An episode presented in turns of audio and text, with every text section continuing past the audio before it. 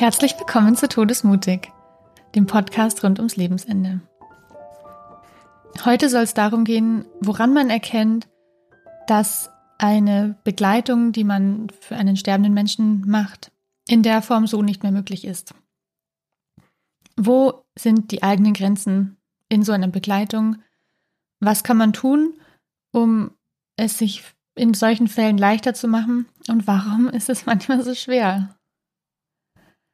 Darum soll es heute gehen, das große Thema Selbstfürsorge. Es ist am Lebensende schwer, weil es eine besondere Situation ist. Die Abwägung fällt vielen Menschen sowieso schwer, auf sich zu achten, wenn doch andere auch Bedürfnisse haben. Aber ich denke, am Lebensende spitzt sich das nochmal ein bisschen mehr zu. Wir sprechen also darüber, welche Rolle spielt es am Lebensende, dass man auch auf sich selber schaut. Darf man das denn überhaupt? Worum geht es überhaupt? Ich versuche mich ein bisschen dran, das zu definieren. Was sind die Hindernisse und woran kann ich es überhaupt erkennen, dass jetzt mal der Zeitpunkt gekommen wäre, umzudrehen? Warum ist es überhaupt wichtig, das zu machen, auch am Lebensende? Wir haben als Begleitende, egal ob wir jetzt professionell für Menschen am Lebensende da sind oder in der Rolle von Angehörigen eine Vorbildfunktion. Und ich habe euch schon öfter erzählt, ein sterbender Mensch wird besonders sensibel, besonders feinfühlig. Und glaubt mir, die merken, wenn man auf dem Zahnfleisch daherkommt. Es bedeutet eine gewisse Entspannung für den schwerkranken Menschen, wenn der spürt, mir geht's gut. Mir als Begleitendem geht's gut. Wir hatten mal einen Bewohner in unserem Hospiz, der lag viel in seinem Bett und ich versuche mich da auch immer so ein bisschen reinzuversetzen. Der ist stundenlang in diesem stillen Zimmer und da ist nichts und dann dunk, dunk, dunk, wird geklopft, geht die Tür auf, jemand kommt rein, eine Pflegekraft, ich, wer auch immer und ist in so einem ganz anderen Zustand. Ja, der Sterbende liegt da im Bett und Vielleicht döst er oder er träumt was oder denkt vor sich hin oder schläft. Und wir draußen, wir laufen rum, wir sind in unserem Alltag, wir haben unsere To-Dos. Also es ist eine ganz andere Ebene, in der wir uns da gerade aufhalten. Und eine Kollegin von mir, eine Pflegekraft, hat mir erzählt, er hat dann gesagt, nennen wir sie mal Susanne. Susanne, setz dich her. Sie also hergesetzt. Gib mir deine Hand. Gibt sie ihm die Hand. Dann hat er seine Hand draufgelegt und die Augen zugemacht. Nichts passierte. Nichts passierte. Irgendwann macht er die Augen wieder auf, nach ein paar Minuten, und sagt zu ihr, so, jetzt bist du ruhig, jetzt kannst du gehen.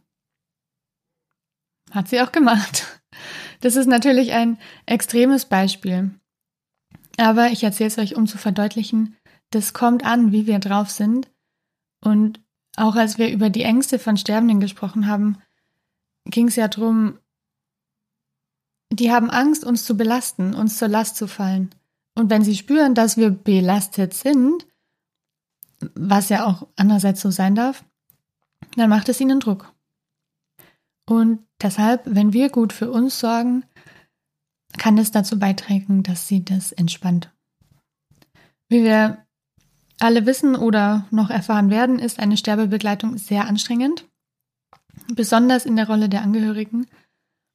Und allein schon, um das dauerhaft durchführen zu können, braucht man auch einen gewissen Ausgleich. Erstmal ganz basale Dinge, da komme ich nachher noch drauf, wie Schlaf, Essen, Tagesstruktur. Und damit wir das wirklich authentisch und ehrlich machen können, ohne jemand anderem auch was vorzuspielen, muss es uns den Umständen entsprechend gut gehen. Und die Person, die dafür verantwortlich ist, sind wir selber. Gemäß dem Spruch, wenn ich nicht für mich sorge, kann ich für andere auch nicht da sein. So, was heißt das jetzt genau? Selbstfürsorge, das ist ein schöner Psychologenbegriff. Aber es heißt im Prinzip, sich selber so liebevoll und wertschätzend zu begegnen, dass man sich und was man braucht, die eigenen Bedürfnisse ernst nimmt und dann auch aktiv was dafür tut, dass das eigene Wohlbefinden steigt. Es hat mit Wahrnehmung zu tun und aber auch mit Handlung. Ja, und so einer Grundhaltung von, ich bin es jetzt aber auch wert. Was macht es denn jetzt so schwierig? Ja, in unserem Kulturkreis, vielleicht auch durchs Christentum geprägt oder ein falsch verstandenes Christentum, kommt das schnell in die Egoismus-Schiene hinein. Ja, wie kann ich jetzt, weiß ich nicht, ins Kino gehen, wenn es meiner Angehörigen total schlecht geht? Ist doch total egoistisch, selbstbezogen. Ähm, das ist aber tatsächlich nicht der Fall, beziehungsweise kommt es auf die Motivation drauf an. Und ich sage, es ist mir egal, wenn es Leuten, die mir wichtig sind, schlecht geht und ist mir wurscht und ich gehe ins Kino, dann sehe ich diesen Punkt eher. Aber wenn es einfach ein Teil des eigenen Lebens ist und sogar notwendig dafür, wie ich erzählt habe, dass man weiter dauerhaft für jemand anderen da sein kann, dann ist dagegen überhaupt nichts einzuwenden. Es ist auch kein so entweder oder Denken. Entweder ich kümmere mich um mich oder um meinen schwerkranken Vater. Sonst ist ein eher sowohl als auch. Und ich meine damit auch keine super komplizierten Sachen, sondern einfach das, wo man auftankt. Es können Gespräche sein, Nähe zu anderen Personen, Zeit alleine, in Stille, spazieren gehen. Von mir aus auch Fernsehen schauen. Als Ablenkung ist, glaube ich, nicht die beste Ressource, aber braucht man vielleicht auch manchmal. Und es ist auf jeden Fall nicht verboten, das zu tun. Ich glaube, da haben wir, oder manche Menschen haben da ein, eine gewisse Begrenzung kulturell gesehen. Man kann sich das auch so als Waage vorstellen, wo in der einen Waagschale die Belastungen drin sind und ich sag's euch, die dauerhafte Begleitung eines schwerkranken Menschen ist ein größerer Stein in dieser Waagschale, der die dann nach unten sinken lässt und auf der anderen Seite sind die Ressourcen. Das heißt, das, was einem gut tut, das, was man braucht. Und es gibt jetzt von der Logik, damit diese Waage ausgeglichen ist, zwei Möglichkeiten. A, ich nehme einen Stein aus der Belastungswaagschale heraus. Das würde vielleicht dementsprechend, ich gebe diese Begleitung ab, ich ziehe mich da raus, ich lasse jemand anderen diese Verantwortung übernehmen. Oder ich teile sie auf mehrere Schultern auf, ist ja auch eine Möglichkeit. Oder ich gebe sie in professionelle Hände ab. Wenn das nicht möglich ist, bleibt noch, oder kann auch zusätzlich passieren, in die Ressourcenwaagschale, das heißt als Gegengewicht Dinge einzuführen und zusätzlich in die Waage hineinzulegen. Das kann sein, ich beziehe mehrere Menschen mit ein. Ich mache mit einer guten Bekannten oder einem Freund was ganz anderes. Weiß nicht, gehe ein Bier trinken oder gehe in die Sauna oder mal schwimmen. Es kann sein, dass ich mir eine Pause gönne oder einfach mal was anderes mache. Ganz ehrlich, man muss auch mal was anderes machen. Sowas wie beim Rewe einkaufen oder ähm, joggen gehen oder tatsächlich mal ein Wochenende wegfahren.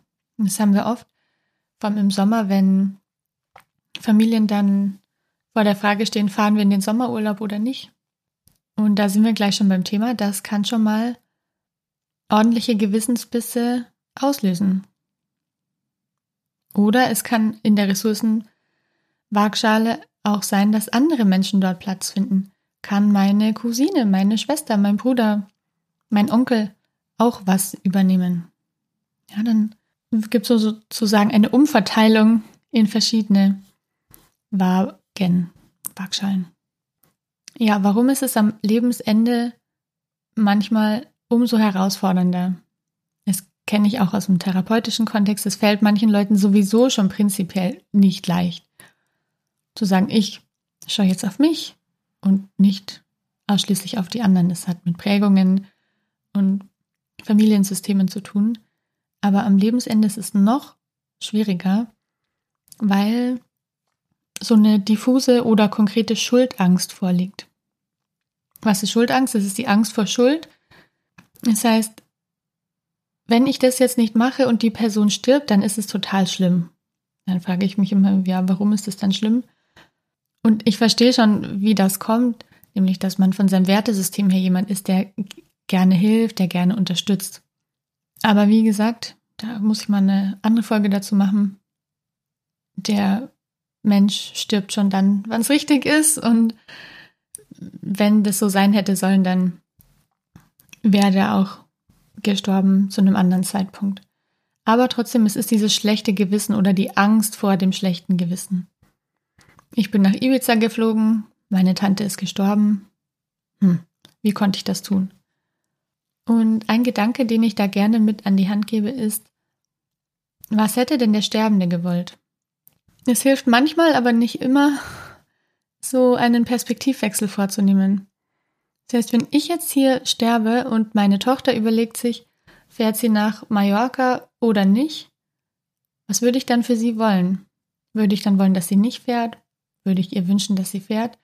Und eben weil viele Menschen doch sehr selbstlos sind, würden sie dann wahrscheinlich, wenn sie selber betroffen wären, sagen, nein, Schatz, fahr. Mach mit deinen Kindern den Urlaub. Du hast es eh schon so schwer. Gönn dir Erholung. Manchmal hilft's, sich da selber eine Erlaubnis zu geben. Prinzipiell finde ich es total wichtig und schön und ich würde es genauso machen, Menschen am Lebensende beizustehen, die einem nahestehen. Auf jeden Fall. Und ich ehre auch, dass Menschen in diesen Situationen über ihre Grenzen hinausgehen und es ist tatsächlich auch eine Lebensphase, wo wir Verzicht üben, wo wir unsere Vergnügungen und Prioritäten und unsere sonstige Lebensführung hinten anstellen. So ist es. Weil es eine Ausnahmesituation ist, wie eine Geburt oder eine Hochzeit ähm, oder eine Lebenskrise. Es ist nicht alle Tage und da gelten andere Gesetze und wir bekommen auch aus unbekannten Töpfen dafür Energie. Wo sich die Menschen im Nachhinein fragen, ich weiß gar nicht, wie ich das durchgehalten habe so lange. Aber es geht um diesen Punkt, wo es eben nicht mehr geht. Und ich erzähle euch nachher auch noch was, woran man das für sich ein bisschen erkennen kann. Das ist übrigens auch einer der Gründe, warum sich Menschen tatsächlich wünschen, diese palliative Phase, die möge schnell vorübergehen. Heute erst habe ich mit einem Angehörigen gesprochen, der meinte, so ein bisschen schamhaft, du, ich wünsche mir, dass es schnell geht. Das höre ich so oft und ich kann es aus ganzem Herzen nachvollziehen. Ich wünsche mir, dass es schnell geht weil man sieht den Angehörigen leiden, das ist schwer und man hat selber die große Anstrengung, das ist auch schwer und dann kommt einem so der Gedanke, ja, wofür denn dann noch? Das ist je nach Glauben unterschiedlich, da möchte ich auch nochmal drüber sprechen, über die Rolle von Leid. Aber gut, man kann es erstmal verstehen, dass dieser Gedanke kommt, warum muss das jetzt noch so lang sein, kann es nicht bitte schnell vorbei sein? Und wenn ihr diesen Gedanken habt, ihr seid damit nicht alleine, den teilen viele Angehörige in der gleichen Situation. Aber in einer Sterbephase von einer anderen Person anzufangen mit Selbstfürsorge ist insofern eine Challenge, dass der Tod vor der Tür steht und sich manchmal wie so ein Hinderungsgrund anfühlt, dass es so was Besonderes ist. Und das ist es auch. Also diesen Grund kann man gar nicht so leicht von der Hand weisen. Und ich finde, das ist schon ein sehr hoher Trumpf, sich selbst auch hinten anzustellen. Und bis zu welchem Grad es möglich ist, kann jeder immer nur selber wissen. Es können auch Muster sein und Rollenverteilungen, die schon seit immer so waren. Angenommen, wir haben einen Sohn in der Familie, der schon seit Jahren sich um die Angelegenheiten seiner Eltern kümmert und er schaut nach dem Rechten und seine Frau, die Schwiegertochter, macht den Haushalt für die und sie sind die Bevollmächtigten und, und, und, und, und, und haben die Eltern zu den Arztbesuchen gefahren. Ja, dann wird es auch am Schluss so sein. Wer ist man dann zu sagen, nee, jetzt mag ich nicht mehr, jetzt ähm, mache ich eine schöne Kreuzfahrt. So ist es ja nicht. Und je länger und je tiefer dieses Muster besteht, desto hm, fesselnder ist es und desto größer ist die Wahrscheinlichkeit, das auch genauso weiterzuführen. Außerdem gibt es einen sehr großen sozialen Druck am Lebensende. Man gilt schnell als Rabensohn oder Rabennichte, wenn man sich dieser Fürsorge entzieht. Und ich meine damit auch nicht nur dauerhaft entziehen, sondern auch mal phasenweise entzieht. Was werden die Nachbarn sagen? Was denken meine Geschwister, wenn ich manche Aufgaben ablehne? Das ist ein ganz großer Konfliktpunkt in Familien. Wenn eine Person subjektiv viel Verantwortung hat und für sich wahrnimmt, dass andere Beteiligte sich der Verantwortung entziehen. Es kann zu ganz großen Spannungen führen. Man hat Wertekonflikte. Ist auch nicht immer ganz leicht. Einerseits ist ein Wert Fürsorge und Familienzusammenhalt und dienen, helfen, Altruismus. Und auf der anderen Seite gibt es Wertekonflikte, die vielleicht mit Autonomie zu tun haben oder mit Freiheit. Und das ist in einem ein Clash. Ja, und die eine Handlung, nämlich sich mal rausziehen, sich was Gutes tun, ist im Gegensatz zu sich hinten anstellen und für jemand anderen da sein. Und ein ganz großes Problem oder Thema ist, kein Mensch weiß, wie lange es noch geht. Und diese Unsicherheit kann einerseits dazu führen, dass Menschen über sich hinauswachsen und andererseits einen auf die lange Bank schieben und in einem unguten Sinne dazu verleiten, in einem Zustand weiterzumachen, der für einen an sich nicht mehr erträglich ist. Man weiß nicht, wie lange das anhalten wird, dass meine Kinder zum Beispiel zu kurz kommen, dass mein Beruf mm, nachlässt, dass ich in meiner Leistung da absinke, dass meine Gesundheit leidet, dass ich schlecht schlafe, dass ich gestresst bin. Das kann man eine Zeit lang machen, aber da niemand weiß so genau, wann der Tod eintritt, ist diese Zeitspanne eben auch nicht definiert und das macht's schwer. Ich will euch noch fünf sogenannte Antreiber oder innere Gedankenkomplexe vorstellen, aus denen heraus jemand dazu verleitet wird, in einem dauerhaft ungünstigen Zustand für ihn zu verweilen. Das sind die sogenannten fünf Antreiber, hm, die jeweils aus so einer bisschen anderen Ecke kommen. Und mit Antreiber ist ein innerer Anteil oder ein inneres Muster, eine Denkform gemeint, die sehr fordernd ist, ja, oder auch streng. Und eine dieser Stimmen könnte sein, sei stark. Du musst hier die Stellung halten, Fassung bewahren, den anderen Struktur und Halt geben. Also sei stark. Es kann ja jeder für sich überlegen, wie stark man den jeweiligen Antreiber so in sich hört. Und da steht ein ganz großes Sicherheitsbedürfnis dahinter. Dann gibt es den Antreiber, sei perfekt. Perfektionismus, äh, großer Druck, alles richtig machen zu wollen. Und es ist nur die übertriebene Form, sich anzustrengen und wirklich sein Können auch einzubringen, sein Wissen zu entfalten. Aber in der übertriebenen Form kann es so einen Antreiber geben, der von einem nur das Beste verlangt und 100 Prozent. Ja? Und diesem Antreiber müsste man entgegnen, dass es ja ein Kontinuum ist. Du bist ja nicht entweder 100 Prozent für den Sterbenden da oder gar nicht, sondern da gibt es auch Spielraum dazwischen. Einer der Antreiber, der meiner Meinung nach am weitesten verbreitet ist, ist der folgende. Mach's anderen recht. Niemanden enttäuschen wollen, die Erwartungen erfüllen wollen, genau spüren, was der andere braucht und darauf dann eingehen.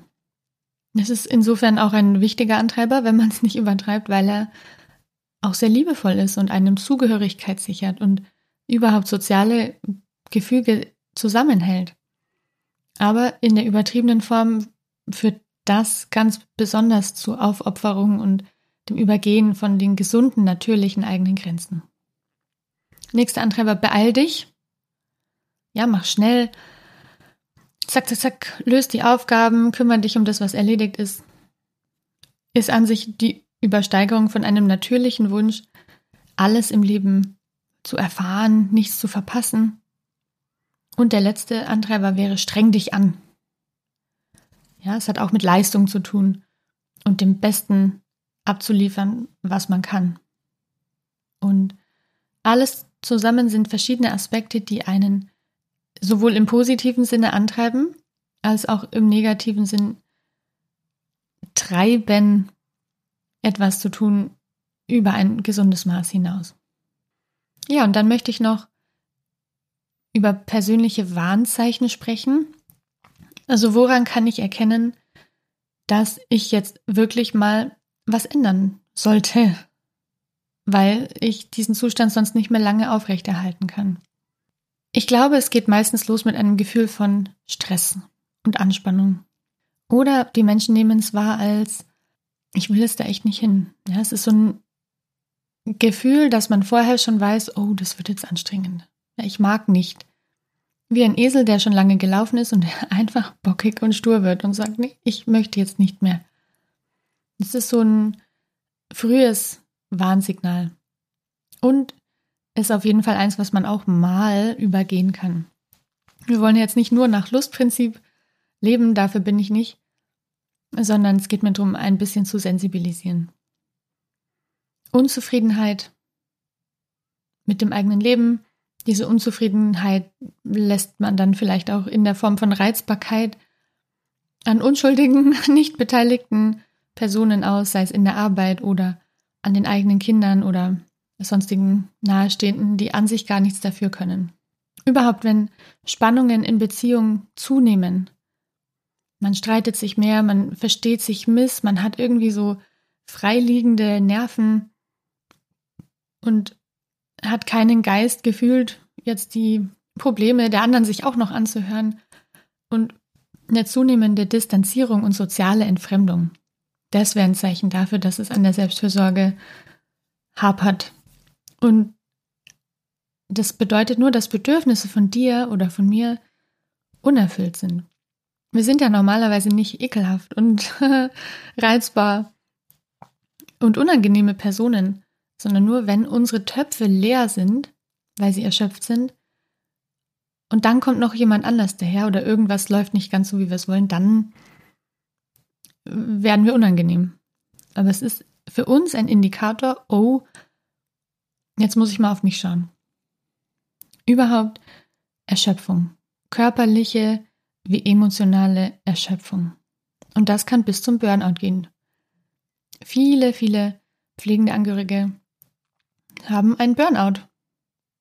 Aus denselben Gründen wie Flugbegleiterinnen oder Servicepersonal einen Burnout bekommen kann, weil du emotional wie körperlich ganz präsent sein musst und dich ganz stark selbst hinten anstellst. Und das geht gut bis zu einem gewissen Grad und wir Menschen sind dafür gemacht. Nur halt nicht dauerhaft und für immer. Und nicht ausschließlich. Krankheiten wären ein Zeichen, also definitiv eine erhöhte Infektanfälligkeit und so klein, klein Krankheiten. Ja, wie, weiß ich nicht, Schnupfen, Erkältung, Magen-Darm, Bauchweh, keine Ahnung, Kopfweh, Migräne, sowas. Aber auch psychisch, dass man sich ausgelaugt fühlt. So depressive Symptomatik, das ist keine Depression in dem Sinne, oder so eine Müdigkeit wie Fatigue, das Gefühl, boah, ich kann nicht aufstehen, Antriebsschwäche. Und im Prinzip ist es sehr individuell, aber jeder hat seine eigene persönliche Schwachstelle, so das, was immer passiert, wenn es mir schlecht geht. Der eine kriegt Blasenentzündungen, der andere Herpes, der dritte wird aggressiv. Es kann auch so ein Gefühl von innerer Leere sein und an dieser Schwachstelle oder an diesem sensiblen Punkt wird dann deutlich, jetzt ist eine Grenze erreicht. Und das sind natürlich unangenehme Symptome, aber sie sagen uns etwas Positives.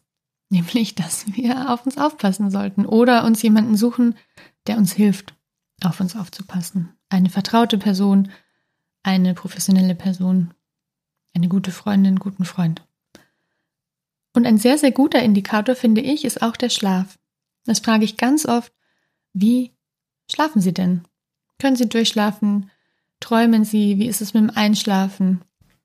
Und das ist ein sehr, sehr guter Maßstab, um festzustellen, wie es jemandem gerade geht. Weil der Schlaf wird nicht von alleine schlecht. Außer man hat sehr seltene Störungen mit den entsprechenden Drüsen, Zirbeldrüse oder so, sondern es ist immer so ein Sekundäreffekt von irgendwas, was innerlich los ist. Auch sowas wie Schmerzen oder orthopädische Probleme können es sein.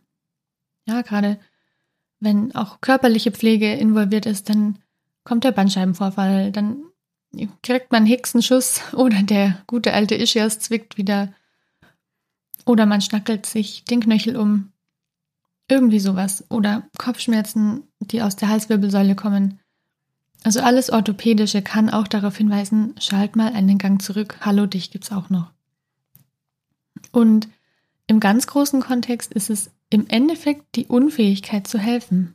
Es ist dann auch so logisch, dass irgendwelche Symptome entstehen, die einen da herausholen aus dieser Rolle. Es muss ja nicht für immer sein, dass man es nicht mehr machen kann, es ist die unbewusste Form der Selbstfürsorge, die erzwungene Form der Selbstfürsorge. Das heißt, diese Frühwarnsymptome, schlechter Schlaf, Reizbarkeit und ein Gefühl von Schwere und Unlust, es sind so die, auf die man freiwillig hören könnte, um es so zu gestalten, dass es gut und dauerhaft geht. Wenn ihr die nicht habt, wenn ihr merkt, hey, nee, geht super, dann löscht diese Folge aus eurer Playlist und bitte go. Ja, dann ist alles super. Ich wollte heute nur sagen, es gibt Grenzen und das ist in Ordnung, die zu haben.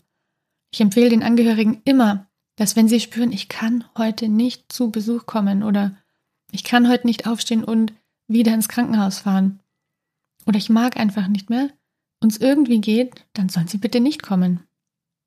Das ist im Hospiz natürlich anders. Da können sie kommen oder nicht, ist es egal. Die Person ist so oder so gut versorgt. Es ist natürlich anders, wenn man den zu Hause hat. Aber auch das bedeutet, jetzt wird es langsam Zeit, eine neue Idee zu entwickeln, die Reißleine zu ziehen oder einfach temporär für Entlastung zu sorgen. Ja, ich hoffe, diese Erlaubnis ist ein bisschen hilfreich für euch oder Menschen, die gerade in dieser Lage sind und dass ihr heute da ein bisschen Mut schöpfen konntet und die ein oder andere interessante Information rausziehen konntet. Und in diesem Sinne verabschiede ich mich für heute und bis zum nächsten Mal. Alles Liebe.